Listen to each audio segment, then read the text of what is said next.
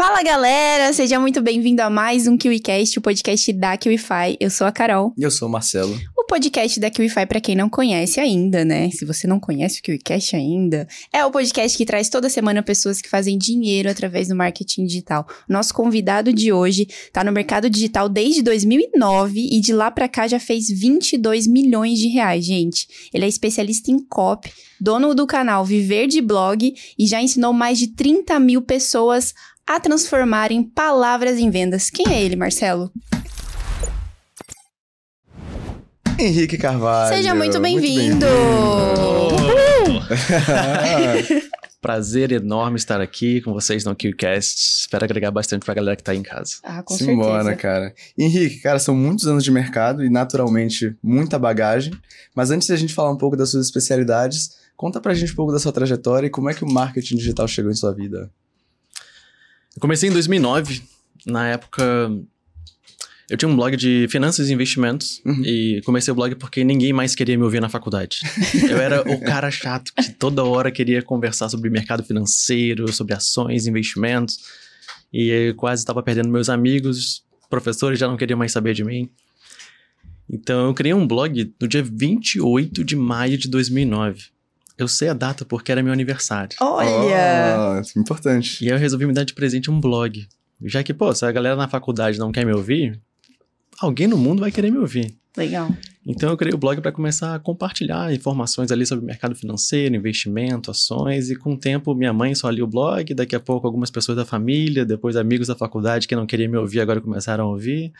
E quando eu fui ver, daqui a pouco o blog tinha 6 mil visitantes assim no mês, daqui a pouco 60 mil. Então Uou. foi crescendo, crescendo, crescendo, crescendo, e tomou uma proporção gigante. E no início eram, eram assuntos relacionados a investimentos.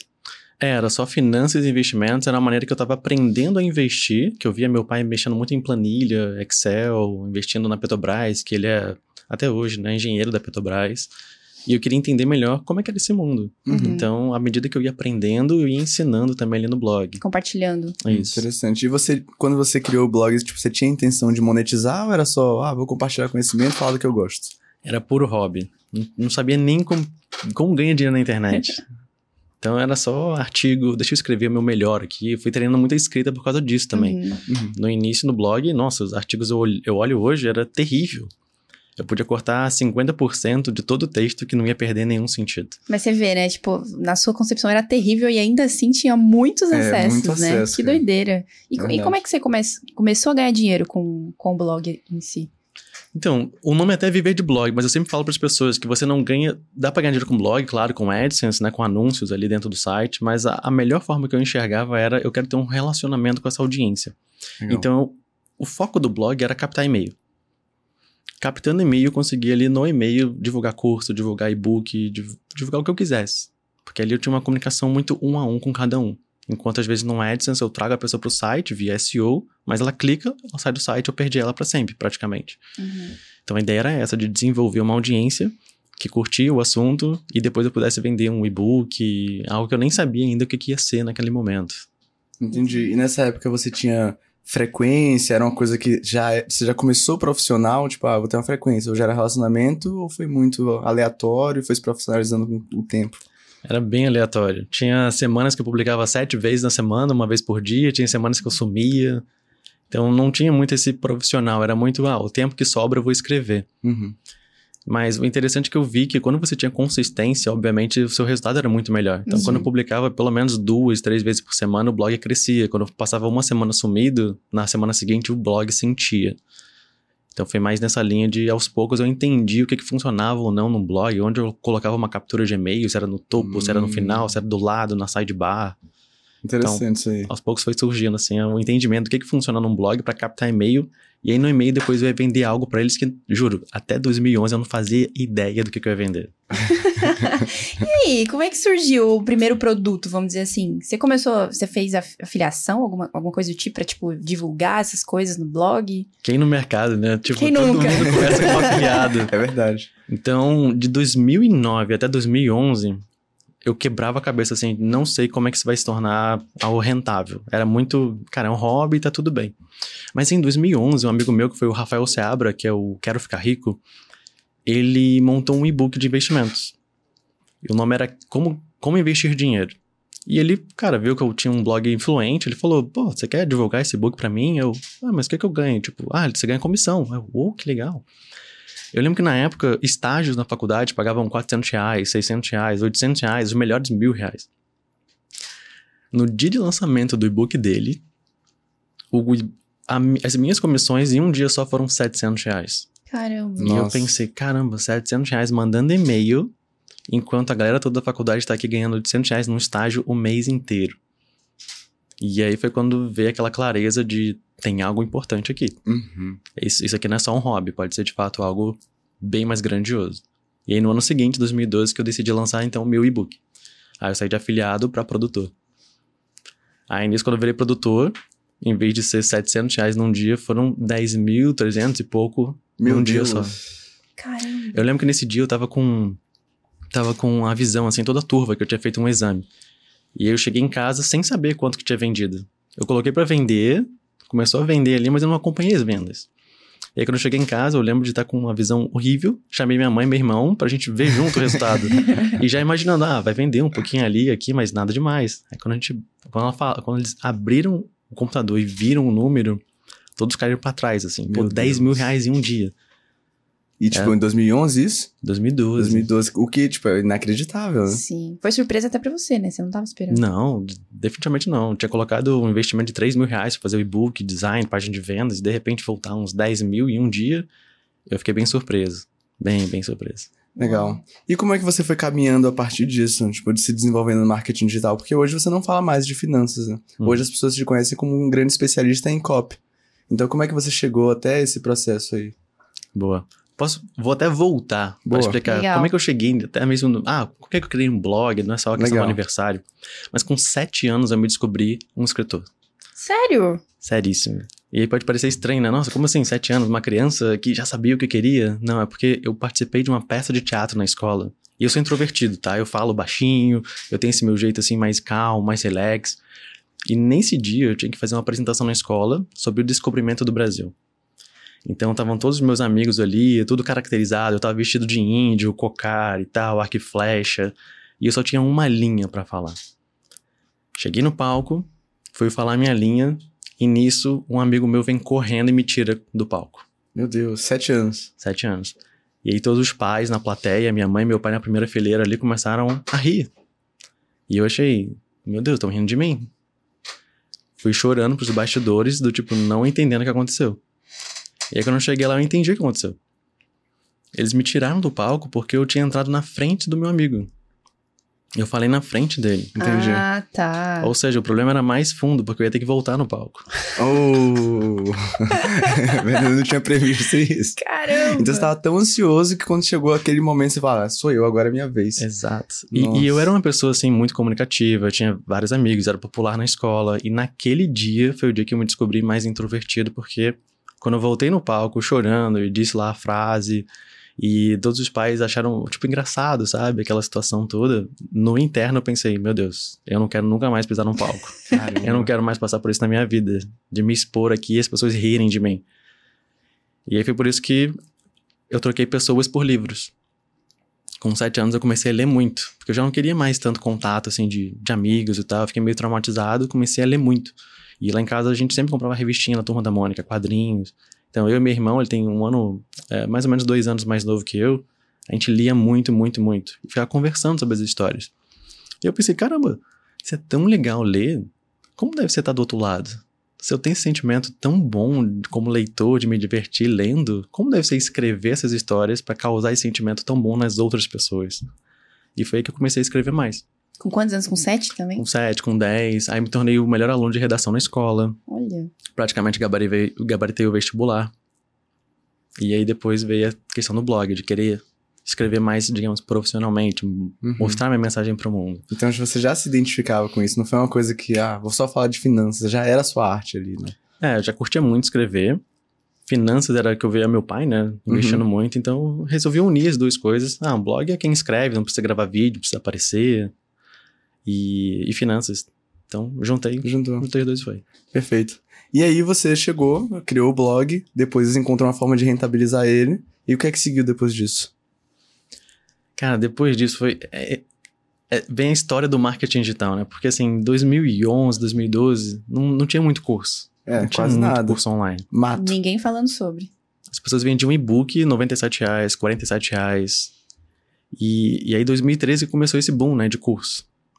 Então, nossa, tinha curso de 4 mil reais em 2013, eu olhava assim, como assim?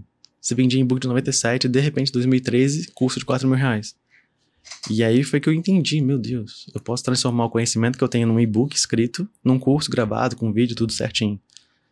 E aí, 2013, 2014 foi quando eu comecei aí ganhar bem mais dinheiro. 2013 fiz lá é, 100 mil em 7 dias, depois 2014 fiz duas vezes 7 dígitos. E aí eu vi o potencial assim ilimitado que a internet tem, principalmente vendendo um curso em alta escala.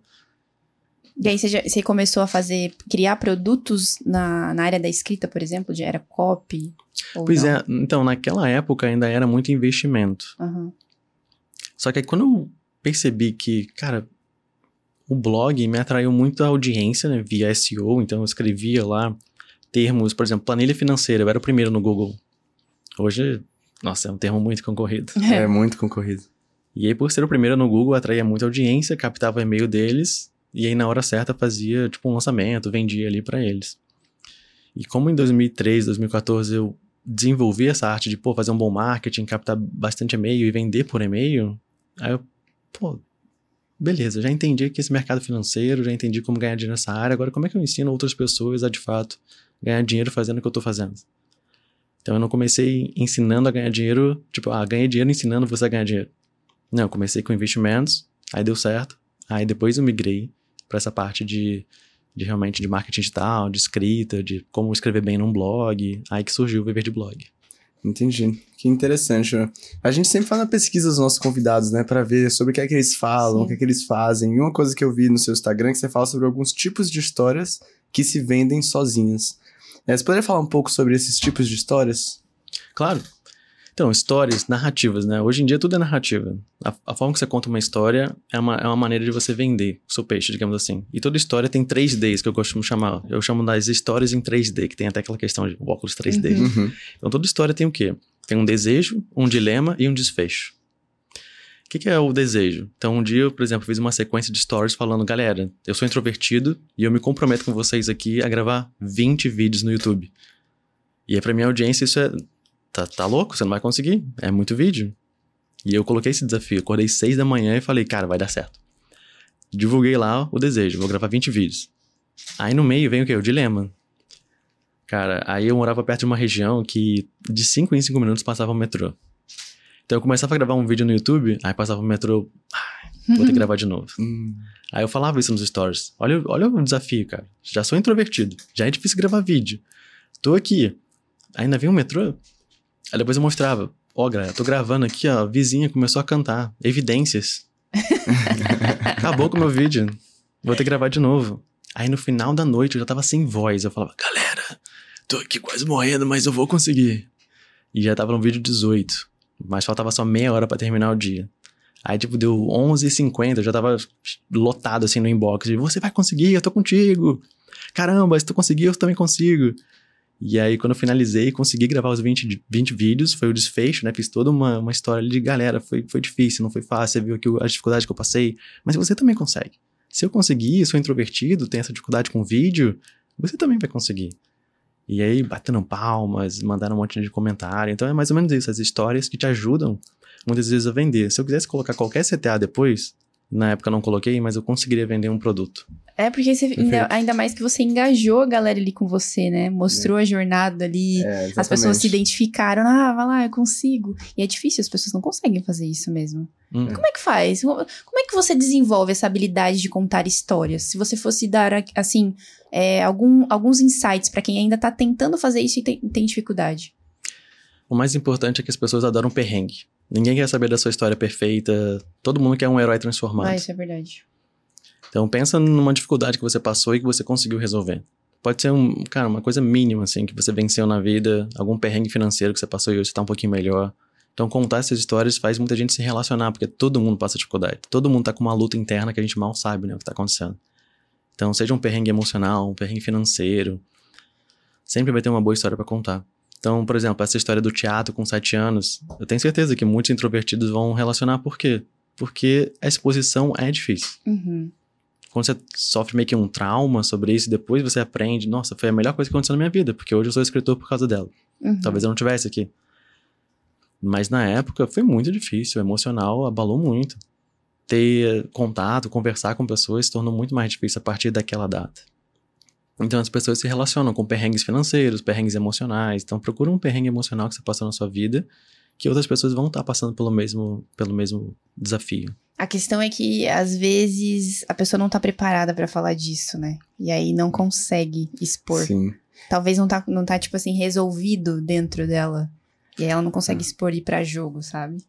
É, e também tem uma trava, assim, de, por exemplo, quando você se expõe, você mostra vulnerabilidade, o que conecta, mas ao mesmo tempo, por exemplo, eu não quero me, me sentir ou ser vulnerável, sabe? Então é um, é um dilema, tipo, pá, eu vou, vou compartilhar algo que na verdade é uma coisa que é minha, É. então eu fico me Você questionando teve também. disso? Esses questionamentos? Sim, tem muita coisa que eu não compartilho ainda. Aí, eu tá vendo? Mas é um processo.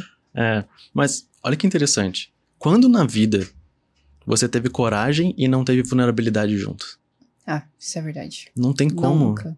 A coragem acompanha a vulnerabilidade sempre. Toda vez que você teve um momento de vou fazer algo que não tá na minha zona de conforto e você teve um resultado legal, você teve que estar vulnerável. Ser vulnerável é uma das grandes vantagens que a gente tem hoje em dia para crescer. Vocês Verdade. ouviram isso? A coragem acompanha a vulnerabilidade sempre. Forte. Já Só deixa o essa like pra frase essa aí pancada. merece um like. É verdade. Agora sim, Henrique, o que, que você diria pra alguém que, que quer se tornar um copywriter? Quais primeiros passos essa pessoa precisa, precisa dar? Primeiro eu vou falar de uma habilidade que não é técnica, que é a empatia. Quando você escreve, você está se colocando no lugar de outra pessoa.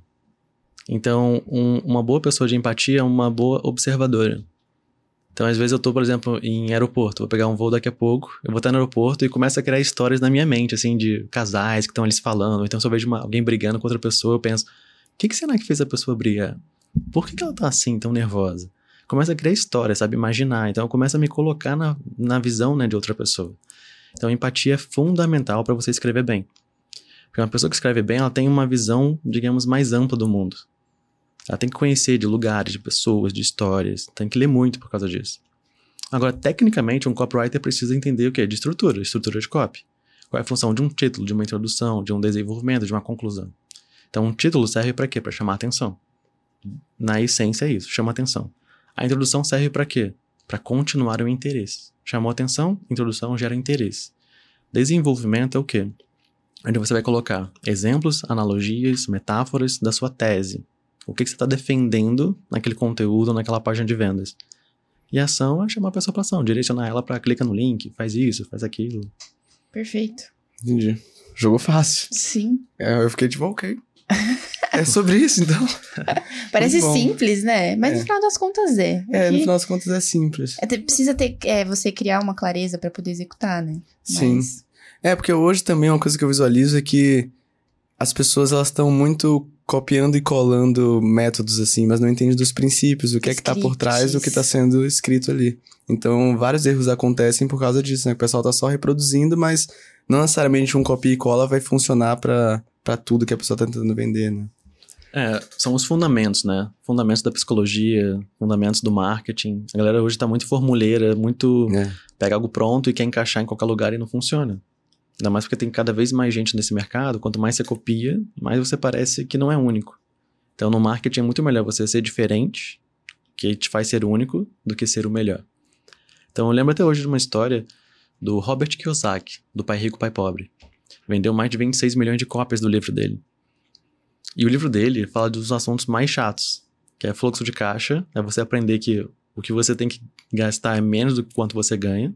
É basicamente é isso. O livro dele é sobre ativos e passivos. É. Ativo tudo você ganha, passivo tudo você gasta. Só. Mas ele criou um conceito. Pai rico, pai pobre. Ele embutiu uma história no título do livro que amarra o livro do início ao fim. Em que ele tinha um pai biológico que era financeiramente pobre.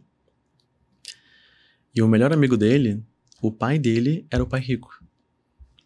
Que tinha esses conceitos assim de riqueza, de como enriquecer de fato. E ele faz o contraste entre os dois. Né? Entre a mente financeira dos dois, como é que eles pensam diferentes. Então, muitas vezes na escrita, a gente tem que pegar algo banal, algo que às vezes é chato, algo que Cara, todo mundo já fala disso, mas colocar, envelopar, meio que colocar uma embalagem mais atraente. E aí, através de um conceito. Eu falo conceito só pra explicar. É, eu falo que todo mundo tem boas ideias. Ou pelo menos a maioria tem boas ideias. Só que poucos transformam ideias em conceitos. Ideias são pensamentos soltos e desorganizados. Conceitos é um diamante lapidado. É uma ideia que você lapidou ela tão bem que ela se torna memorável.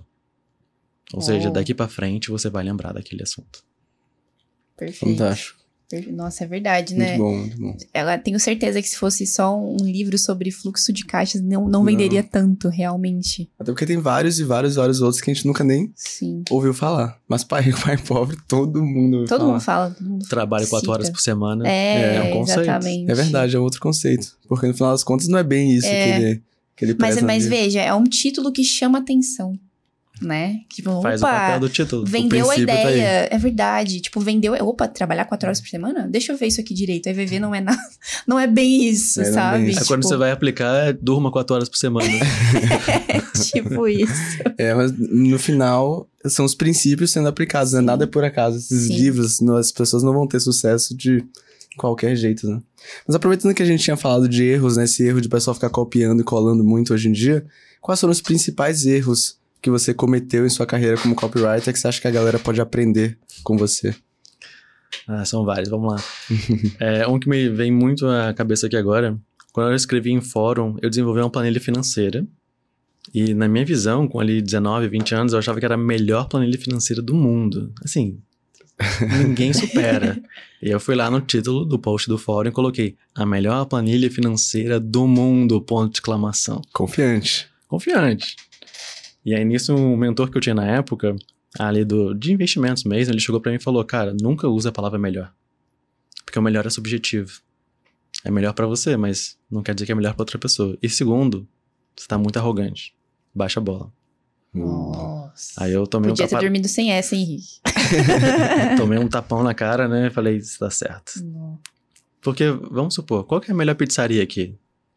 Local. Agora eu não quero nem mais falar, velho. Pra quê? Eu dou um tapão aqui do. A melhor pizzaria na região, vamos, você aí de casa, qual é a melhor pizzaria do, da sua região? Cada um vai falar algo diferente. Exato. É. Lá em Brasília, onde eu moro, cara, cada um fala uma pizzaria diferente. Então o melhor é muito subjetivo. E eu lembro de uma viagem que eu fiz pra Gramado. Né, Eu tava ali com a minha noiva e a gente foi perguntar, cara, qual é a melhor pizzaria aqui de Gramado? Cada um respondia uma coisa. E a gente resolveu ir numa chamada Cara de Mal. Lá em Brasília eu gasto 70 reais numa pizzaria. Nesse dia eu gastei 500 reais Uou. nessa pizzaria. É melhor que ela seja boa, hein? E aí que tá, a pizza definitivamente não era a melhor. Mas eu garanto que a experiência foi muito diferente. Eles Uhum. faziam um show como se fosse da Disney. Entendi. Os garçons vestidos de pirata. É música tipo- ao vivo, show, dança, Aham. arquitetura do local muito bonita, show de luzes. E detalhe, dava, era 9 horas, tava morrendo de fome. E quando eu tô com fome, eu não sou eu. eu queria comer a pizzaria, as mesas, cadeiras. E eu cheguei lá às 9 eles falaram, não, só servimos às 10 horas as pizzas. Eu, como assim? Eu vou pagar ainda, vou ter que esperar muito tempo. Aí eles, ah... Mas por quê? Porque o show ia começar pra todo mundo. Então eles começam a servir a pizza somente quando o show começa. Caramba. Então eles criaram toda uma estrutura de antecipação, gatilhos mentais, né? Antecipação. Uhum. Aí serviram uma experiência muito memorável. A gente foi só. O rodízio da pizza nem era tão caro, mas bebida ali, bebida aqui, daí a pouco você vai ver 500 reais a conta. E é a pizzaria que eu fico falando hoje, dando divulgação aberta. Exatamente. E a pizza não era a melhor. Não Olha era que mesmo. doideira, né? Mas a experiência diferente faz ser lembrado. É, é a questão do conceito também, né? O conceito ali era diferente, era, era coisa da experiência, não necessariamente a Perfeito. pizza em si.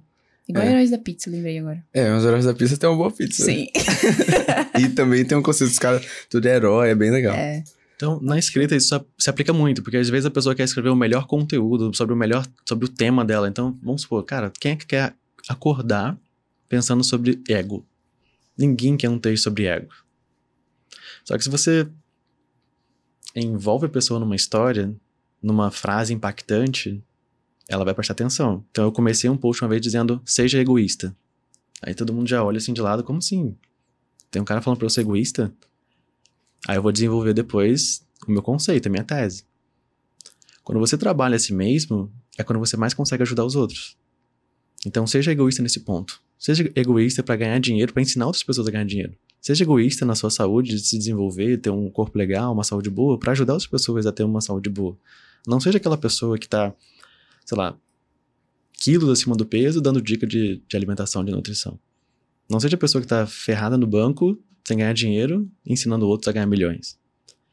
Então o post era sobre isso. E a analogia que eu usava era aquela bem clichê, né? De, pô, no, no avião, você coloca a máscara em si primeiro para depois ajudar os outros. Então, essa tese de você colocar algo diferente que as pessoas não esperam, chamar atenção, desenvolver ali um interesse numa introdução, usar exemplos, metáforas, analogias, desenvolvimento e depois chamar para um CTA, isso é copy na essência.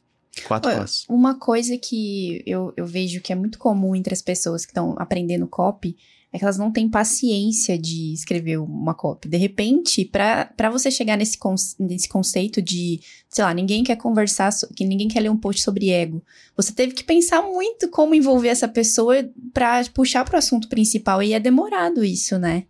É um É. processo que exige paciência, lapidação ali, ler pra caramba, Repertório. repertório. Um bom copywriter não é aquele que tem. Ah, puxei a melhor ideia aqui do nada. Não, ele tem um bom repertório. Ele é um cara que já estudou, já tem muito livro lido, consegue conectar vários pontos diferentes. Repertório é fundamental para quem escreve. Então eu recomendo a galera ter o quê? Um banco de analogia. Legal. Quem é que tem hoje? Meu Deus, eu escrevo um banco de analogia. Eu vou lá, leio num livro uma analogia legal, eu coloco no meu banco de analogia. Vejo uma história legal, coloco no banco de história.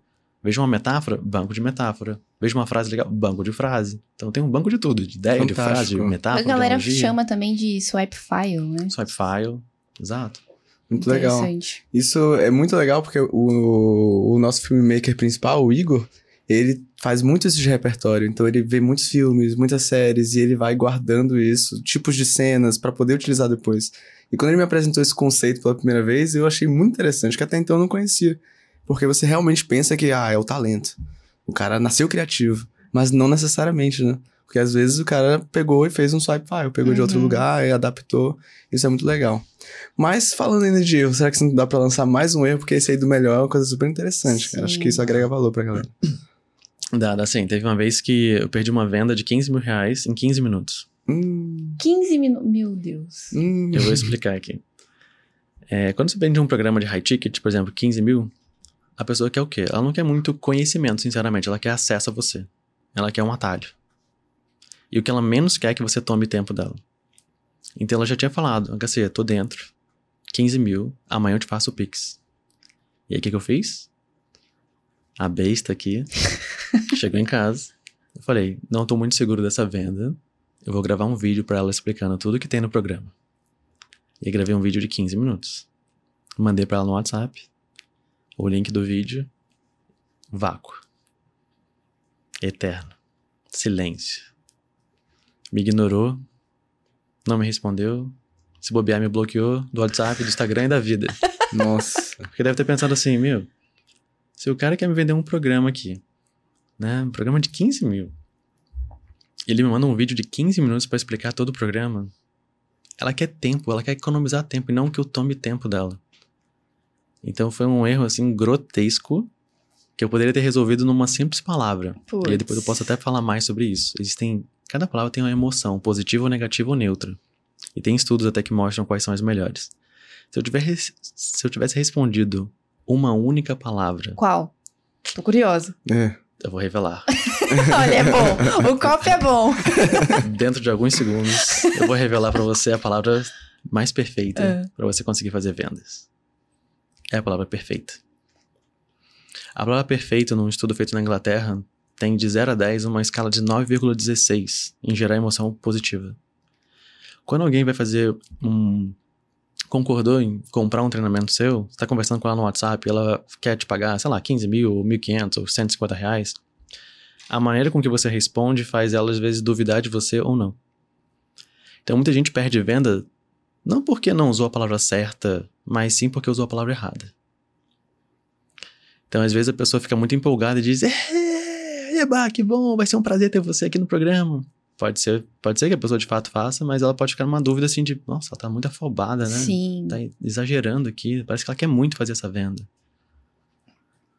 Ou então a pessoa responde BLZ. Oh, A pessoa tá prestes a te dar 15 mil e você responde BLZ. É. Beleza. ok. Manda um Valeu. joinha assim, ó. Joinha. Péssimo. Então, assim, tem muitas. É, é muito sutil isso. Mas por já estudar isso há 13 anos e mais, claro, se eu for pra trás, cara, tem palavras que destroem vendas. Muitas palavras. Dá uns exemplos aí pra gente, agora eu fiquei curiosa. Porque, por exemplo, assim, não, antes de você dar o exemplo, eu queria, eu queria saber como você teria respondido se soubesse o que você sabe hoje. Boa. Responderia perfeitos. Perfeito, Perfeito só. e um ponto de exclamação. Um só. Um dois, só. dois não, Dois não. já tá errado.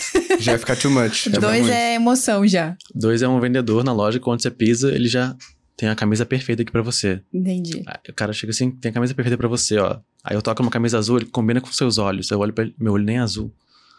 Aí ele já quer vender uma, sabe, muito afobada. Ó, chegou, chegou hoje aqui, só tem uma peça, se você não levar hoje, você vai perder. É exagerado, é afobado. Exato. Uma venda, principalmente de ticket mais alto, é baseada na confiança. Toda- E, e o legal é que quando, antes de você contar essa história, você usou um gatilho aqui de atenção. Ele falou assim: teve uma vez que eu perdi 15 mil reais em 15 minutos. Porque o áudio tinha 15 minutos. Não é? o vídeo tinha 15 É, o, minutos. é, o isso. vídeo tinha. 20, 15 minutos. Olha isso. Perfeito. Ensina. Vai dizer o quê, né? Você já aprender. Cedo ou tarde, você já aprender, né? Arrasou. Oh, mas qual a gente. Uma coisa que eu pensei aí, né? Você falou, ah, é, voltando para aquela questão do copia e cola, que o pessoal não tem diferenciação. Então, naturalmente, você vai se apagando no mercado, né? Porque o mercado vai se sofisticando. E uma coisa que eu vejo muito que a galera tem criado cada vez mais e mais são mecanismos únicos para poder se diferenciar. Então, falando de mecanismo único, qual é o raciocínio por trás da criação desses mecanismos únicos? Nossa, esse assunto é, é ouro. É o assunto mais empolgante da face da Terra, mecanismo. É, o, o Henrique brilhou Ah, ali já a deixa rosto. o like aí, Quando, hein? ele- quando eu comecei Mas a se falar bem que que tô ele, achando ele muito empolgado. Cadê? Então eu não vou revelar. ele deu um glow up, falei, "Oh, acho que estamos indo pelo caminho Bora. certo aqui, velho. Porque assim, mecanismo único, explicando o que que é e depois o porquê é tão importante. Boa. Mecanismo único é você pegar um método. Então, todo, todo curso, toda metodologia tem pilares. Então, vão ter cursos que tem cinco pilares, né? Às vezes cinco módulos, outros que tem sete. Mecanismo único é você pegar esses pilares e colocar numa embalagem muito atraente. Então, isso é o mecanismo único. Então, um exemplo. O meu curso de escrita, é, ele tem basicamente cinco etapas, cinco pilares, que se você for ver na, na prática, assim, não tem nada demais. Se eu fosse só falar sobre isso. Porque, galera, é sobre escrever bem, é sobre criatividade, que eu falei lá do conceito e tal. É sobre storytelling, é sobre marketing e é sobre persuasão. Ou copywriting. Só que fica muito, muito batido, né? Muito senso comum. Então, o que, que eu preciso fazer? Eu preciso meio que dar uma gourmetizada, meio que dar uma melhorada na forma de vender. Colocar uma embalagem melhor. Então, eu preciso criar um método, que eu chamo de método camada, que são cinco, cinco etapas, né? Cinco camadas que todo escritor precisa evoluir para sair da primeira camada, em que 76% recebem um salário mínimo, que é mais ou menos ali 1.200 reais, né, por mês, até galgar posições maiores, podendo ganhar 3, 5, 10 mil reais por mês. E o que que é o camada? É compor textos, que é a parte de escrever bem, ter boas técnicas de escrita, que é arquitetar ideias, que é a parte de você ser mais criativo, de trazer inovação e transformar uma ideia em um conceito, que é mapear histórias, que é uma narrativa interessante, criar boas histórias, o 3D, que é atrair a audiência certa, que são os três A's do marketing, autenticidade, autoridade e audiência, e o DA final, que é direcionar a ação, que é a parte da persuasão, os fundamentos né, da psicologia. Então, isso é mecanismo único. Eu crio camada, crio um conceito de que, olha, você está na primeira camada, quer chegar a camadas superiores para ganhar mais? Então, eu envelopo tudo num acrônimo chamado camada, crio esse conceito de que existem camadas para a pessoa evoluir, e são os mesmos cinco pilares que eu já explicava antes, só que com termos mais sexy. Então, na Hum, prática, esse é um mecanismo único. Olha Fantástico. isso, velho. Perfeito.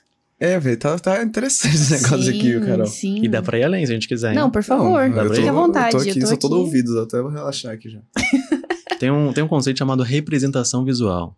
Eu falo que é uma das habilidades mais importantes que um copywriter, um redator, um social media precisa ter. Que é o quê? O que, que vem à mente de vocês quando eu falo a palavra não? O que, que aparece visualmente? Ou apareceu vermelho, Vermelho. escrito. Aliás, apareceu não grandão escrito em vermelho. Foi isso que apareceu. E você? Tudo preto, não É, aparece parece uma nada. meio, é um nada meio, meio preto. Pois é, cada pessoa tem uma definição, sabe? Uma representação visual do que é o não. Algumas pessoas falam, ah, é não. Outras falam não vermelho. Outras é um X vermelho. Outros é tudo preto. Então, a representação visual é uma maneira que você vai tentar unir o que todo mundo está visualizando. Vamos pegar um segundo exemplo. Se eu falo, o ambiente está desorganizado, o quarto de João está desarrumado. Cada um vai pensar uma coisa. Mas se eu falo, parece que um furacão passou no quarto de João, o furacão veio na cabeça de vocês. Sim. É aquela história do elefante rosa. Sim. Não tem como ignorar. Então, isso é representação visual, você fazer todo mundo pensar a mesma coisa. E na hora de vender um método, muita gente quer só colocar pilares. Ah, cinco pilares. Não, usa o que eu chamo de acrônimo, que é pegar a primeira letra de cada palavra do seu método e criar uma palavra a partir disso. Então, kamada é um exemplo. Ou usa a literação. O que é a literação? Não vai ter uma aula de português aqui, mas a literação é você repetir uma vogal consoante. Então, os três Ds que eu falei no início, que é desejo, dilema, desfecho. Os três As, autenticidade, autoridade, Audiência. audiência. Ó, tá lembrando. então, isso é a literação. Ajuda muito a lembrar de um método. E a representação visual, você pega a quantidade de pilares do seu método e coloca isso num formato visual interessante. Então, por exemplo, vamos supor que o método tem quatro pilares. Como é que a gente faz para tornar ele mais interessante? Isso aqui é dica de ouro, assim. Dica de ouro. vai. Nossa. Já Foi- deixa o like aí. Foi o que me fez, assim, ir para um próximo nível de faturamento. Porque no primeiro nível, você vai só vender pilares de um método. Não é tão interessante, não é tão sexy. Depois você usa acrônimos, aliteração para formar uma palavra através disso. Aí você tem um mecanismo único. Tem algo que é só seu e ninguém pode copiar. Porque fica muito na cara quando alguém copia um método. Assim, bem estruturado. E vem o terceiro nível, que é você usar uma representação visual. No caso, eu falei de camada. Então eu posso usar o quê? Uma pirâmide em que a base, a grande maioria, está aqui ganhando o salário mínimo. No caso, 76%, segundo um estudo da 99 Jobs, ganha um salário mínimo. E a minha função é fazer essa galera ganhar mais, ou seja, subindo para camadas superiores até chegar no topo da pirâmide. Aqueles 1, 2, 3% que conseguem ganhar 10, 30 mil reais por mês como copywriter. Ou, claro, até mais, per- percentual. Então a representação visual é isso: você pegar a quantidade de pilares de um método e colocar num formato visual que todo mundo vai lembrar. Uma pirâmide. Se tem quatro, por exemplo, a gente pode fazer. Uma vez me falaram assim: HC, eu vendo poesia.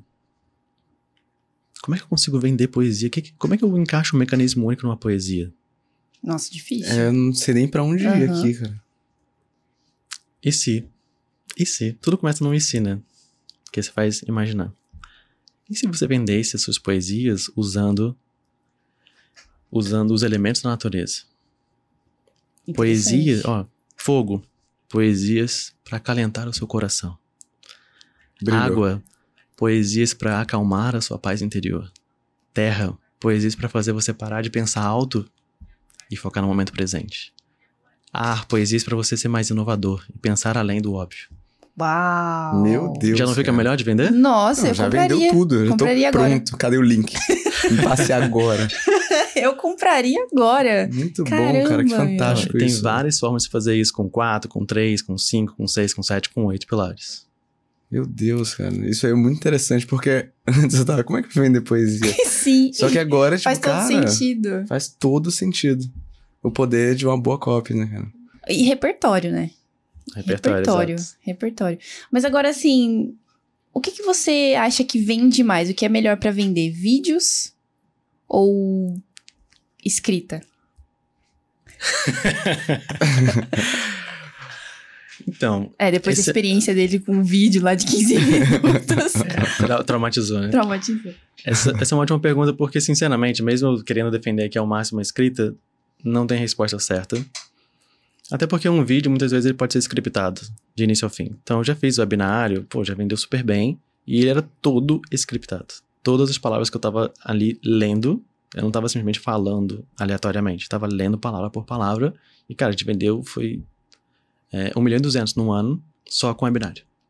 Caramba. Então era por quê? Eu scriptei o negócio do início ao fim. Era um webinário de 1 hora e 50, em que eu falava exatamente o que eu tinha escrito passo a passo. Então, por que que depende? O vídeo traz uma vantagem muito boa, principalmente se você vai ensinar em vídeo ou a pessoa quer acesso a você. Ela tem que ver como é que é a sua didática, como que é a sua energia, se ela se conecta com a sua forma de comunicação. Então eu sou uma pessoa que fala mais baixo, mais calmo. Tem gente que fala, nossa, é gostoso, é gostoso ouvir sua voz porque é calma. E tem gente que não vai se conectar, dizendo, pô, acelera aí, HC. Vou colocar o vídeo no 2x, cara.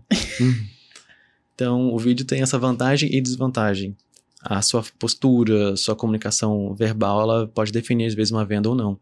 Enquanto na escrita, eu vejo que a escrita ela é muito democrática, porque você elimina todos os gestos, aparência e é texto. É a mais democrática possível. Se você é muito bom na escrita, você vai sobressair muito. Legal. Então não tem certo nem errado, porém eu gosto de sempre basear tudo na escrita, mesmo um bom vídeo na escrita. Legal. Show. Muito bom. E aproveitando que a gente falou lá atrás de título, né, que a gente estava falando de, de estrutura e tudo mais, qual é o seu processo para criar títulos que seduzem a audiência? Um título tem que ter curiosidade, um desejo, uma curiosidade e normalmente resolver uma objeção. Então, tem um amigo meu que ele usa um título muito bom na área de como conseguir emprego, que é como conseguir o melhor emprego, como conseguir ser o melhor emprego, ou sei lá, a melhor posição, né, sua vaga, mesmo não sendo o melhor candidato. Forte. No caso, ele até fala, usando o método, não vou falar o método dele aqui, mas enfim, XYZ, mesmo não sendo o melhor candidato. Então, olha que interessante. A, o título já tá. Já convence a pessoa. Você não precisa ser o melhor ali numa entrevista para conseguir um emprego. E eu vou te ensinar isso. E tem um método XYZ. A pessoa já associa e agora eu quero esse método, porque eu Vai não sou o a melhor, vida. mas eu vou conseguir a melhor vaga. Então tem o desejo, como conseguir a vaga, tem o, a curiosidade, que é um método XYZ, e tem a quebra de objeção, mesmo não sendo o melhor candidato. Tudo isso em um título Em só. um título. Resolve. Meu, sabe o que que é interessante disso? Que é incrível, né? Perfeito. Per- literalmente perfeito. Eu gosto muito de copy. É, e o interessante disso é que pra chegar nesse nível, tipo assim, pra usar esses, criar esses títulos sexys, assim, você precisa conhecer pra quem você tá escrevendo. Então, a dúvida que fica é, como é que você cria um processo de, sei lá, pesquisa de persona, por exemplo, pra criar e escrever dessa forma, assim, precisa- escrevendo do público, né? Você tá Sim. listando as dores, os, as dificuldades dele. E essa é uma dúvida muito comum, né? Sim. Aqui é, é onde tá o hard work. Olha Aqui aí, é ó. o trabalho pesado. Porque, sinceramente, os melhores copywriters que eu conheço, os melhores, os top dos top, eles passam só 20% do tempo escrevendo. E 80% do tempo pesquisando a audiência. Caramba. Porque não é adianta real. nada você saber escrever da melhor forma possível, mas escrever pra pessoa errada. Então 80-20 é a pesquisa. É a pesquisa. Então, cara, primeira vez, quando eu fui vender um curso de escrita, eu li 37 livros de Hum. escrita. Meu Deus. Pra entender exatamente o conteúdo, os conceitos. Eu fui na Amazon, comecei a ler comentário de cinco estrelas, que é reforço do método, e comentário de uma estrela, que é objeção do método. Eu fui em comentário de blog, em espanhol, em francês, em inglês. Entender o que, que as pessoas estavam ali com objeção, ou com dúvida, ou dores em relação à escrita. E eu elenquei 51 dores. Depois eu quebrei isso em crenças, que a gente pode falar mais. Crença é muito mais poderoso do que uma dor. E é em como depois se resolver através de um mecanismo único. Então a pesquisa, você tem que ser louco, tarado por entender de pessoas. Você Tem Uhum. que ir assim nos comentários, em ouvir conversa às vezes. Se tiver alguém falando sobre, sei lá, copy, tá perto de mim, sei lá, na mesa do lado, eu vou ficar ligadaço assim. pra ouvir. Será que tem alguma objeção que a pessoa tem ali? Ou seja, não pode ter preguiça de pesquisar, não. Não dá. Você tem que ser muito, muito focado em fazer uma boa pesquisa. Porque os melhores produtos, eles atendem uma dor muito específica. E quando você não sabe qual é essa dor, você tenta atirar pra tudo quanto é lado. E você não acerta. Então, tipo, uma planilha com as perguntas não é o suficiente. Ajuda, mas é o início. Entendi. Não pode ser preguiçoso na pesquisa. É porque senão não- você não vai escrever bem, cara. Né? Tipo, você precisa ter repertório. E tem É. a ver com repertório isso também, né? Principalmente se você vai vender alguma coisa pra pessoa, você precisa falar bem do que você tá vendendo É. e criar todos esses mecanismos únicos e tudo mais. Às vezes o pessoal acha que fazer pesquisa é, ah, qual é a sua renda? Qual é a sua idade? Gênero? Pronto, acabou a pesquisa. Ou Cara. então fazer, como é que é? Enquete nos stories do Instagram. Você é homem ou mulher? Do que, que você mais gosta? Ah, Tipo, ajuda. Ajuda, mas. mas... É 1% ali do que uma pesquisa realmente você vai entender. Sim. E numa pesquisa, normalmente as pessoas não dizem a verdade. Tem muita gente que vai dizer ali sobre dor, sobre objeção, mas ela cospe alguma coisa assim que não é o. Sabe aquela coisa de fazer cinco porquês? Não, mas por que você não ganha dinheiro? Sim. Mas por quê? Mas por quê? Mas por quê? Aí você chega na verdade. Uhum. Numa pesquisa, normalmente a pessoa só vai na primeira camada de resposta. Então é por isso que às vezes você tem que ir muito além. É lendo comentário, às vezes é um comentário assim, sincerão que ela fez na internet criticando alguém. Opa, Ali tem o ali ouro. tem ouro. Às vezes é um comentário no lançamento, algum- alguma crítica a você é ouro. Crítica é ouro. Porque você vê exatamente onde está alguma objeção à, à sua forma de vender, de falar, de se comunicar. Faz todo sentido. Agora, uma coisa que você falou que, eu- que eu, agora eu quero que ele entre nesse assunto. Por que, que crenças é Nossa. mais importante Ó, do que dor. do que dor? Dor, por exemplo, quais são as dores de escrever? Normalmente o pessoal tem bloqueio criativo. né? Eu travo ao ver uma página em branco. Não consigo digitar nada. E aí a dor, ela precisa entender que tem algo muito mais forte do que a dor. A dor é uma crença que ela tem. E o que, que eu falo? Qual é a crença que a pessoa tem com bloqueio criativo? Ela tem uma crença do medo dos julgamentos. Eu falo pra ela que não existe bloqueio criativo. Não existe. Só existe duas coisas. Ou, primeiro, você não sabe qual é a função de um título, introdução, desenvolvimento, conclusão, como estruturar um texto. Cara, J.K. Rowling, os melhores escritores do mundo, bilionários, não saem escrevendo luxo, tipo, texto perfeito. Um texto ganha vida na revisão. Mas o rascunho, ele é horrível, ele é péssimo. Ele é um lixo. Eu falo que revisão é você transformar lixo em luxo. Então, primeiro, entender a estrutura do seu texto. Antes de escrever a primeira palavra, eu coloco as etapas do texto onde eu quero guiar a pessoa. E normalmente as pessoas fazem o quê? Elas querem colocar linearmente, ou seja, do início ao final. Um texto normalmente começa do final, no planejamento. E eu sei que é estranho isso, mas é que nem um filme. Um filme sempre começa do final, vai pro início e depois pro meio. Sim. Porque se você não faz isso, às vezes você se perde no meio. Fazendo primeiro o final, depois o início, depois o meio, você tem a clareza de que o seu GPS da escrita vai estar no lugar certo. Você não vai desviar a rota. Então tem muita série, Game of Thrones, meu Deus do céu. Um início perfeito. Tudo lindo no meio da série. Aí chega o final, o último, o último episódio, a última temporada. Horrível, péssimo. Todo mundo odiou. É o que dizem. Não É, assisti. a grande maioria das pessoas fala isso. Eu aceitei, eu não sofri tanto.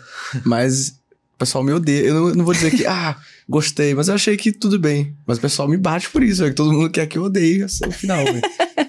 Mas faz sentido. Jon Snow lutou lá contra. Nossa, a gente vai entrar. Vai, não, continua, a gente Thrones, gosta. Eu, vamos ver se essa conversa me convence a começar a assistir, porque eu não comecei a assistir ainda. É, tá perdendo Nossa, tempo. mas é, é muito spoiler, né? Pra você. Não tem eu problema, eu isso. gosto de spoiler. É mesmo? Gosto. Não, vamos estranho. supor, tem lá, tem lá um herói lá e tem um vilão, né? Jon Snow lá e o vilão, o rei lá da noite. Eles passam o tempo todo se olhando, se desafiando, é, vai ser um contra o outro. Aí quando chega um momento, cara, não é ele que luta contra o cara. É outra pessoa. Quem é Esse- mesmo? Hã? Quem é mesmo que luta? A área. Hum, A área que vai lá e apunhala ele É. né, e acaba com ele. E você fica assim, acabou a história, velho. Passou, sei, sei lá, oito temporadas aqui criando todo um clímax de, meu Deus, o mundo vai acabar e só o cara vai conseguir resolver. E não é ele que resolve. Então, por que que aconteceu isso? Porque o livro não tinha sido escrito. Não tá escrito ainda o final. Entendi. Eles tiveram que, os diretores da série, meio que, mesmo conversando com o cara, ah, vai ser assim. Então eles não tinham um final pronto. Quando já tem um início e meio e não tem um final, é perigoso, porque às vezes o final tá desconectado com tudo. Mas se você tem um final claro, Breaking Bad, pô, melhor, Aí melhor, você falou, você tocou no meu É. ponto fraco. melhor série de todos os tempos. de todos os É. tempos pra sempre. Já Aceito, podemos acabar o. QCast agora. Prazer. Valeu, valeu, gente. Tchau. satisfação enorme. Não, fala sério. Ali foi assim. Brutal. Se tivesse uma segunda. Assim, se, é, se, se continuasse a série, eu acho que não seria, sabe, tão impactante. Porque foi perfeito, né? Exatamente. Terminou perfeito. Exatamente. Então, é um exemplo. Eu vi o Vince, né, que é o diretor da série, dando uma entrevista falando: eu tinha um final desde o primeiro capítulo. Eu sabia exatamente como ia terminar. Uau. E aí você vê, pô, o cara sabe o que tá fazendo. Ele sabe pra onde a história vai, pra onde tá, tá levando. Então, muitas vezes, num, num texto é isso, é você já ter clareza de o final. Eu quero levar a pessoa para essa página, eu quero fazer isso, eu quero que ela pense isso, eu quero que ela comente, eu quero que ela compartilhe, eu quero que ela salve. Mas quando você começa um texto aleatório, no final, ah, vou encaixar um CTA aqui, não vai ficar tão ligado. Ô, mas e, e como é que cria o final? Antes Como? mesmo de ter o resto. É, né? antes mesmo de ter o resto. Qual que é a- o, o- Sabe, o que, que você tem que ter em mente, tipo, pra criar o final de uma história? É, depende do, do que, que você está escrevendo. Se é uma página de vendas, se é um artigo. É mais assim, qual é o objetivo final, para onde você quer levar ela? Então, como eu falei, as- é, teve um texto que eu escrevi uma vez que foi em 2017. Hoje foi o, foi o texto mais viral que eu já escrevi na internet. É, tem um título chamado Recuperação. Começa com a minha foto do boletim do terceiro ano, mostrando a recuperação em física, biologia e química. E aí a primeira frase, a introdução é a seguinte: Meu professor de química disse na frente de todo mundo: Você vai falhar no vestibular. E aí, ao longo do texto, tem toda uma explicação que não é sobre a minha recuperação, é sobre o sistema de ensino do Brasil que está em recuperação.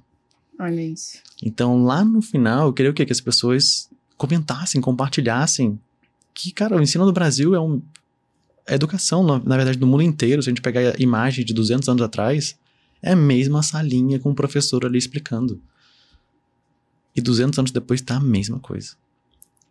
Foi de- desenvolvido esse sistema depois da Revolução Industrial, né? Então tinha esse modelo de o pessoal tá ali. Exato. Não vou entrar nesse ponto, mas é. É, o ponto é longo, né? É. Mas, por exemplo, minha mãe foi professora pública durante muito tempo. E ela largou o município por quê? Porque chegaram, uma diretora chegou pra ela e falou: você não pode reprovar aluno. Aí ela, como assim? Mas ele não, não, não tá sabendo, ele, ele precisa ele precisa dessa experiência de ser reprovado pra entender que ele precisa aprender. E que a gente não pode passar a mão em todos os alunos. E, olha, tá tudo certo, taxa de aprovação do ensino público no Brasil, 98, 99%, 100%. Cara, é uma mentira. Então é muito sobre isso. Interessante.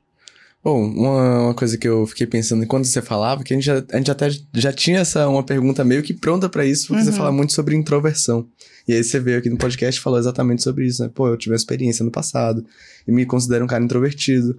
Mas ainda assim você tá falando aqui com a gente, batendo um papo leve, com excelência, né? Trans- transmitindo conteúdo pra galera.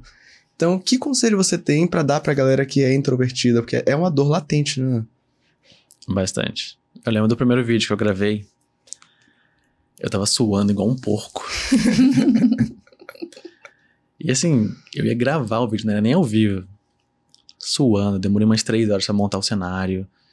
E falava a primeira palavra ah, titubeando, assim, sabe? Quase gaguejando. Era muito desconfortável. E com o tempo, teve um. Eu tive um, uma grande, um grande amigo, que foi o Bruno Piscinini. Ele chegou pra mim e disse, cara, regra dos, regra dos 100. Aí eu, Como assim regra dos 100? Porque eu perguntei pra ele, Bruno, você tem um canal no YouTube, você fala super bem. Como é que eu faço pra chegar nesse nível? Aí ele, 100 vídeos. 100 vídeos. Aí ele falou, meu primeiro era horrível, meu segundo era horrível. Até o 50 vídeo tava horrível. Mas depois do 100, como eu peguei consistência, começou a ficar bom. Então o início, assim, de cada, cada pessoa vai ser péssimo. Escrevendo, péssimo. Gravando vídeo, péssimo. Vendendo, péssimo. Mas se ela não desistir, ela consegue. Então a regra dos 100 foi importante pra eu entender, cara, não adianta fazer só um vídeo e, ah, meu Deus, não consigo gravar, eu vou desistir. Não- e também não é 10 vídeos, ah, meu Deus, não deu certo, eu vou desistir. Não, é 100. Escreve 100 textos, grava 100 vídeos. Aí você fica bom. É verdade, é Faz prática. 100 podcasts. Estamos quase. Ó. Quer dizer, já temos, mas Já nós dois juntos estamos temos. quase lá. Aham. Nice. Very nice. Legal, legal demais. E eu não respondi sobre crença, né? Eu, Não, é Não, verdade. verdade, você- é tu- verdade. é. eu sou uma pessoa que eu, eu, eu faço a promessa e eu cumpro tudo que eu digo. Que ótimo. Compromisso e coerência. É isso Gatilho. aí. Então, é, eu tava falando de bloqueio criativo. Bloqueio criativo é uma dor, mas ela precisa entender que tem uma crença maior que isso. Ela precisa entender que tem uma crença em que, cara, muitas vezes é um medo de julgamento. Porque ela trava, porque ela sabe que quando ela começar a escrever, ela vai se auto-julgar. Não tá bom. O corretor ortográfico, eu dou uma dica pra galera que é a seguinte: quando você vai escrever, tira corretor ortográfico. Tira aquele sublinhado vermelho. Porque ele tá todo momento mostrando que você não sabe escrever. Ah, olha que mensagem negativa, né? Então, é um reforço negativo de não saber escrever.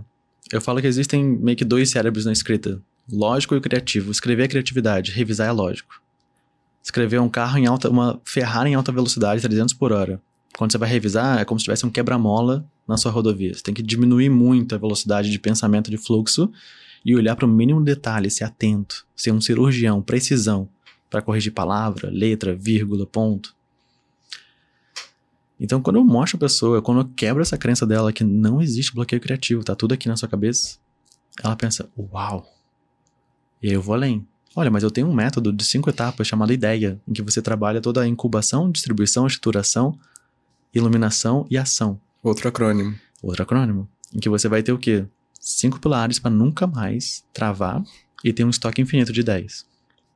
Que basicamente é ter repertório. Mas eu crio todo um método ideia. Um método sexy. Isso. É. Ou seja, eu quebrei uma crença dela, provei o porquê que isso acontece, introduzi uma crença nova. E o que, que eu ganho fazendo isso? Eu saio de uma caixinha de, ah, tô no meio de todo mundo, e vou pra uma caixinha especial. O HC foi o único que quebrou essa crença para mim. Então é nele que eu confio. Então quando você faz isso, você ganha muita autoridade, você ganha muito poder de venda. Porque você foi a única pessoa no mundo que mostrou pra ela o que ela tava fazendo de errado. E não era culpa dela. E É. agora tem uma solução simples pra ela, pra ela seguir. Como é, é- como a escrita é sensacional, É. né? Bizarro. Porque no final das contas é sobre pessoas. É. Você tem que entender muito sobre pessoas e tudo é sobre pessoas. Então você ganha uma consciência, assim, da, do todo muito grande, né? Quando você começa a escrever e se envolver com isso. Fantástico, cara. Nossa. Falando agora um pouco de lições. Quais foram as principais lições que você tirou ao longo da sua carreira, assim, que você pode dizer que essas coisas aqui me tornaram um escritor de sucesso? Sobre escritor, é nunca parar de aprender. Então, até hoje, quando eu estudo copy, até mesmo técnicas de escrita, sempre aparece algo novo. É impressionante. Depois de 13 anos, talvez alguém possa pensar: meu Deus, eu já, já viu de tudo. É infinito. Conhecimento é infinito. Então, às vezes é um detalhe, por exemplo, ponto de exclamação. Pô, onde é que eu ia aprender que dois pontos de exclamação, três pontos de exclamação na hora de fazer uma oferta não é bom? Que você parece um vendedor afobado. Então, recentemente eu tava vidrado assim nisso, nesse, nesse assunto de, cara, como é, que eu- como é que as pessoas perdem venda à toa, de bobeira, assim, de bobeira mesmo. E eu fui a fundo, a fundo mesmo, sabe? Estudando, praticando, vendo o que, que acontecia, vendo se era real, se não era uma hipótese minha. Então, quando alguém responde, por exemplo, é, faz a oferta e aí coloca qualquer dúvida, não hesite em entrar em contato. Péssimo. Péssimo, péssimo, péssimo. Por quê? Qualquer dúvida. Se a pessoa nem tinha dúvida, já plugou dúvida na cabeça dela. Nossa, real. Ela já vai logo pensar: será que tem alguma dúvida? Então você já criou uma objeção de dúvida desnecessária. E aí o não hesite em entrar em contato ou estou no aguardo é um conceito que chama de inferioridade. Uma venda é uma negociação. Então você tem que estar em equilíbrio ou numa posição de vantagem, mas nunca você inferior. Quando você fala estou à sua disposição, não hesite em entrar em contato, é como se você tivesse ajoelhado para ela dizendo, pelo amor de Deus, entre em contato. Eu preciso muito fechar essa venda. Então você tem que ser muito confiante. E por isso que eu, eu costumo dizer que as pessoas têm que ser um pouco mais secas na hora de vender. Tipo, ponto final. E não muito ponto de exclamação. E não. Ah, não existe entrar em contato. Qualquer dúvida. Olha, tô aqui. Elas colocam numa posição muito inferior. E perdem venda à toa por causa disso. Por quê? Porque outra pessoa vai fazer o que quiser contigo. Ah, respondo quando quiser. Te dou atenção quando quiser. Mas quando você coloca pra ela, olha, essa condição especial aqui é somente hoje, até de 23,59. Ponto. Ponto. Não é aguardo sua resposta. Não, ponto. Ela vai te procurar se ela tiver uma dúvida, se ela tiver uma objeção. Pode ter certeza. Fantástico. Fantástico mesmo. Que episódio fantástico. Aham. Aulas. Aulas Fácil. demais. Muito bom, cara. Olha, e não terminamos porque temos aqui uma caixinha de perguntas. Você topa responder? Bora, bora. Legal. Então, a primeira pergunta aqui é do arroba Dudu10. Arroba Dudu escrito estranho. Ele falou assim: Henrique, como ter tanta consistência ao longo dos anos para continuar produzindo conteúdo? Esse é o grande desafio, né? Porque começar, em teoria, é mais fácil. Se manter é o mais difícil. É que nem você vê os principais jogadores, futebol, basquete, tênis. Eles, todos eles dizem que, cara, cheguei no, ele chegou no topo. Mas se manter no topo é muito mais difícil. Uhum. Então a consistência é você saber que o mercado vai mudar e você não pode ser apegado ao passado. Então, por exemplo, apesar do nome da empresa ser Viver de Blog, hoje o blog não é, não é um canal muito importante na minha empresa. Mas se eu fosse apagado ao passado e só quisesse defender blog como sendo, meu Deus, é a única solução do mundo para você conseguir ganhar dinheiro e um canal de aquisição ótimo, eu não estaria provavelmente no mercado hoje. Porque antigamente é, não tinha muita rede social, né? Facebook, Instagram, eu sou da época Uhum. que não tinha Instagram ainda. Nossa, Uhum. o Instagram, ele só- no início, ele só saiu pra iOS. Só quem tinha iPhone. É. E hoje, todo mundo né, tem. Então você não pode ser apegado, assim, ao passado. É uma maneira de você desenvolver a consistência, saber que tudo vai mudar. Tudo muda. E se você não se adaptar, você tá fora. Então, de fato, é um ecossistema que requer a evolução, requer o desenvolvimento da pessoa e, sobretudo, olhar pra dentro.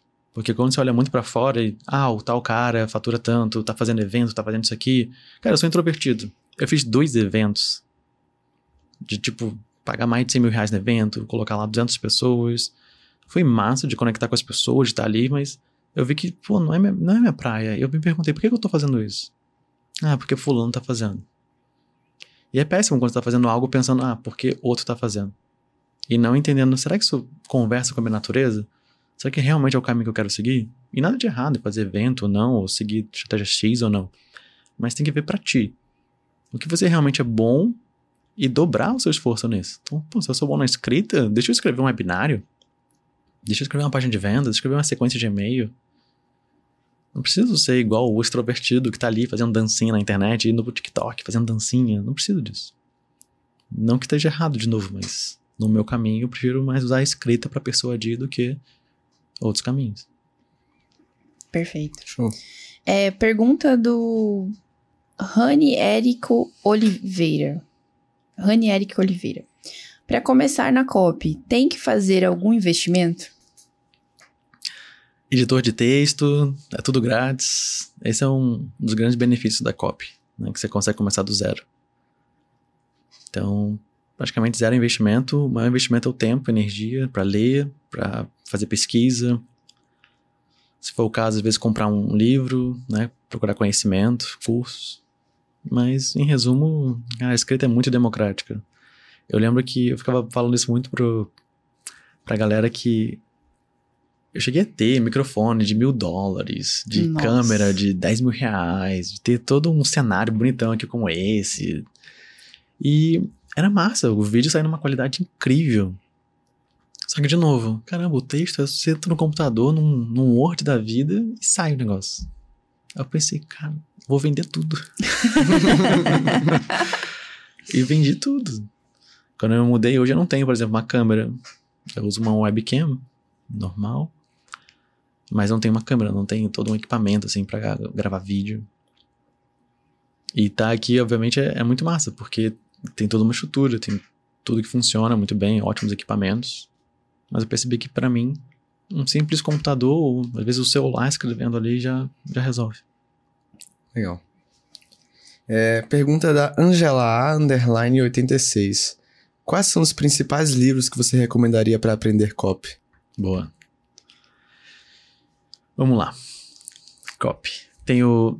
A maioria que eu vou citar aqui, por acaso eu li em inglês, mas acredito que muitos estão em português também.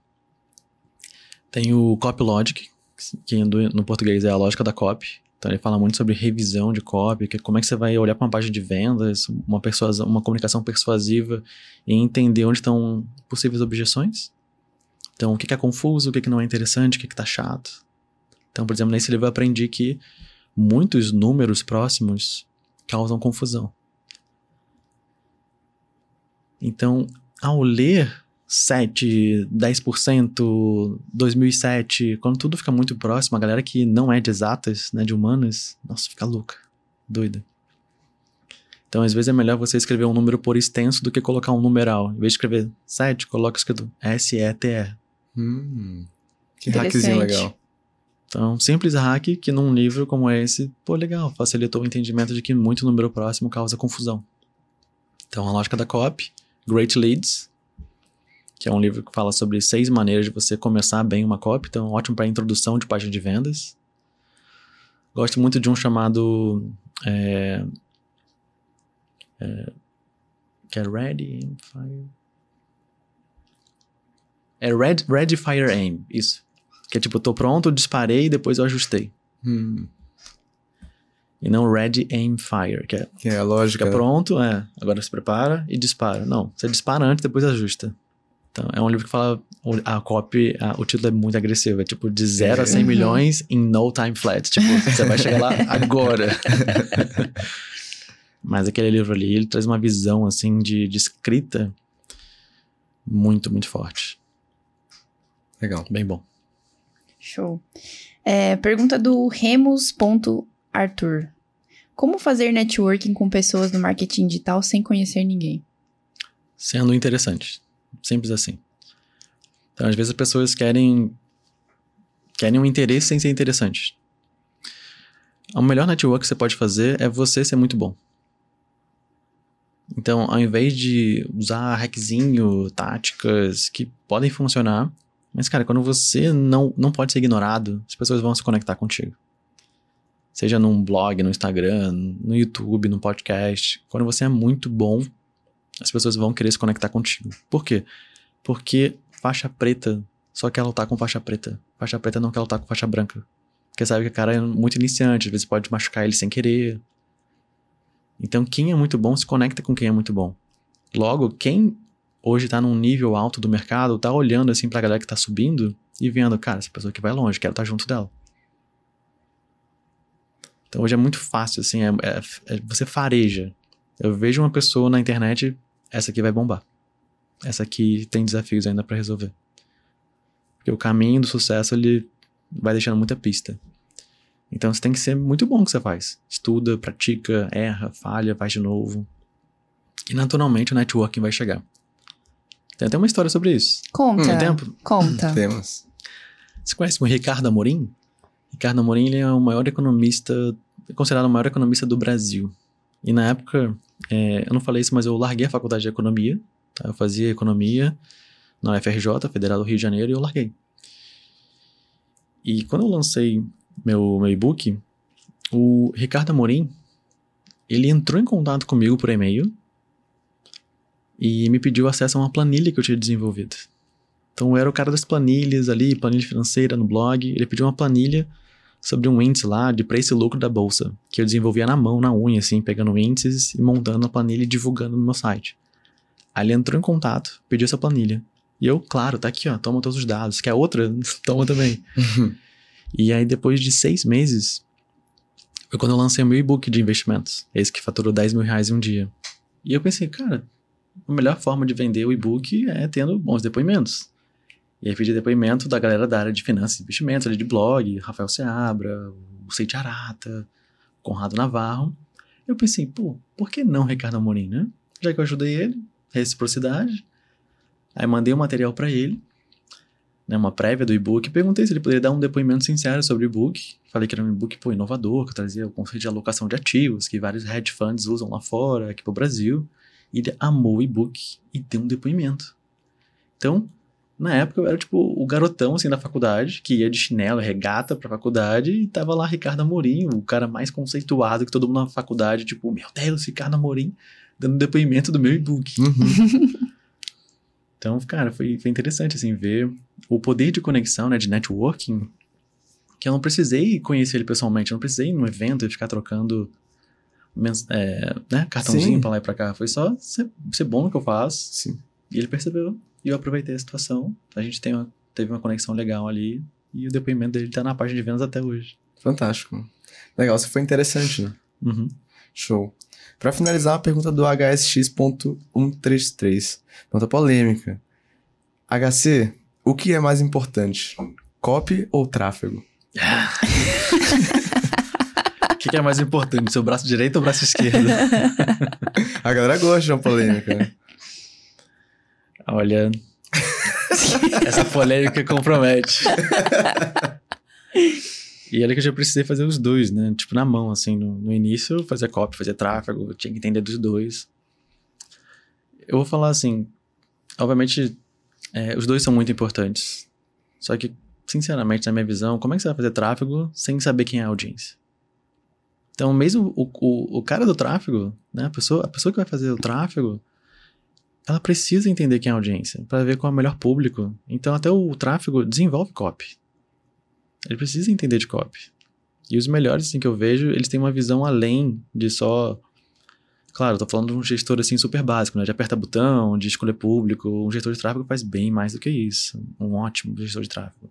Mas justamente os melhores eles entendem de copy, até podem melhorar um pouco a copy. Entender que para tal, pô, se a gente fizer, por exemplo, é, curso de escrita, você vai pensar, pô, curso de escrita, quem quer comprar é quem quer ganhar dinheiro escrevendo.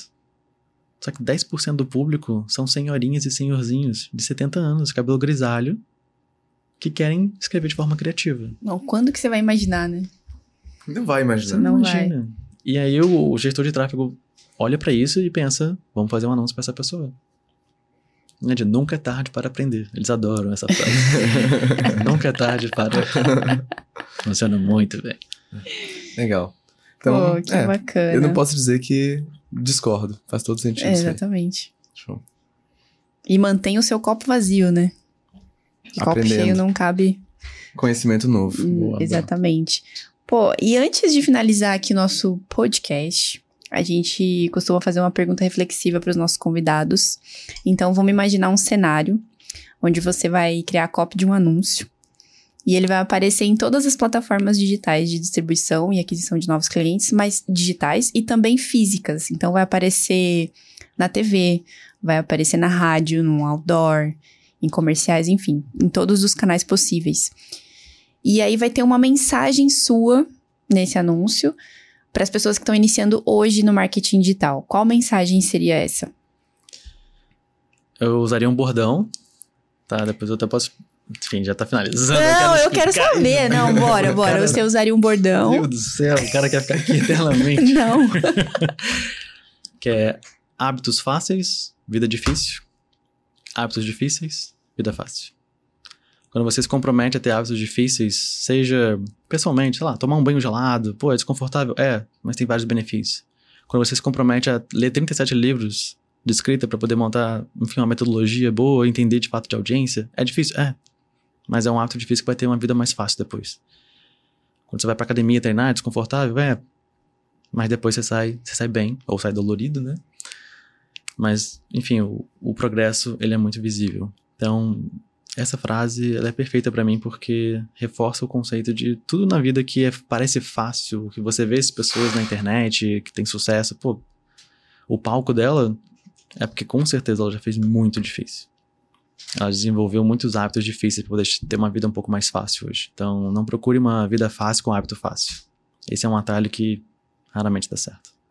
Perfeito. E o que, que você ia comentar? Boom. Sobre bordão, é porque quando eu pensei no bordão, eu já pensei, tem uma maneira de criar bordão. Aí, a gente quer saber. É, eu vi um post sobre isso hoje. Sobre inversão e tudo mais. Muito fantástico. É cara. isso. Muito fantástico. Até fiquei pensando, o que é que eu posso falar? Criar um bordão novo. Mas fala aí, fala aí pra galera. Um bordão, assim, os, os gregos antigos. Os gregos antigos, olha só como é Os gregos antigos eles tinham sete formas de você criar um texto mais repetitivo e mais memorável. E uma delas é, é quando você usa contraste. Tá? Então, contrastar. Então, tem vários bordões que começam não isso, seja isso. Então, não é porque eu sou isso que eu vou fazer isso. O Thiago Finch. Né? Não é porque eu sou um. Né? Não é porque eu sou um. É que eu vou fazer tal coisa que eu vou estar que nem o Mulan. É, não é porque eu vou trabalhar de casa que eu vou me vestir igual um Mulan. Uhum. Sim. Pô, o Fint é fantástico. Então, você vê assim que os bordões são criados muito com essa inversão. E o próprio hábitos, hábitos fáceis, vida difícil é paralelismo. Ou seja, você pega as mesmas palavras e só troca a ordem delas. São paralelos.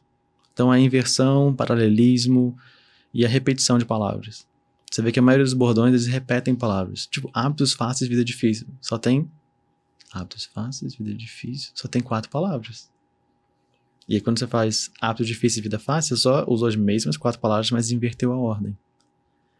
E aí tem um outro ainda que chama antimetábola, aí já tô entrando aqui nos conceitos. Que é qual? louco, Diga, diga. Que é. Tentando lembrar de cabeça aqui, que. É alguma. É, não vou lembrar tanto assim, mas é como se fosse um- uma, uma negação do, do não, mas turbinada. Tipo, não é o. É, difícil de lembrar de cabeça aqui. Mas é alguma coisa a ver com o tamanho, tipo, o tamanho da pessoa. Não é porque alguma coisa, o tamanho da pessoa. É, enfim, caguei o bordão. Esquece. Esquece. Antibotável não existe, gente. Não existe. Esquece, esquece. Eu não vou lembrar de cabeça. Oh, mas a dica do bordão foi a dica bônus. Dica bônus Pra desse. finalizar o, o Fantástico. podcast com, com É. chave de ouro. Geralmente termina antes, né? Mas Uhum. é o over delivery. Só que na verdade a gente não terminou. Por quê? Porque temos presentes. Temos presentes. Pro HC. E aí, você gostou do papo? Foi massa. Bom. Pra incrível. gente, assim, foi Foi leve, foi leve. É, fantástico. não, a perfeito. gente já sabe que a gente gostou muito. Porque a gente, é. depois de fazer tantos juntos, meio que você já sai tendo noção assim pra onde Exatamente. vai. Isso aí, fino. Fino, fino, fino. Henrique, temos aqui uns presentes, uns mimos nossos pra agradecer sua presença, fazer parte do nosso clã da caneca Que massa, velho. e Obrigado. pra furar a dieta, né? Chocolate, aí sim. Foi incrível esse podcast. A Sim. gente gosta literalmente muito de copy, porque a gente gosta de entender sobre pessoas. Tá aqui com uma pessoa que tem tanta experiência como você, tanta bagagem e que transmite isso de uma forma tão simples para as pessoas é e incrível. calma. Calma.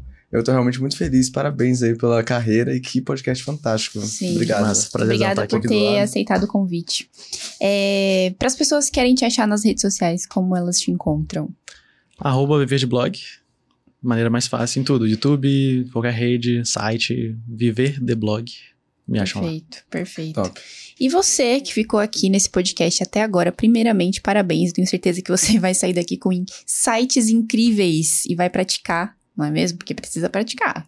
E deixa o like aí nesse vídeo, porque ele foi, assim, sensacional. A gente aprendeu muito aqui com o Henrique. Comenta aqui embaixo qual foi o melhor ensinamento que você teve aqui com esse vídeo. Se inscreve no canal se não tiver se inscrito. E Te vejo no próximo eu KiwiCast. te vejo lá. Valeu.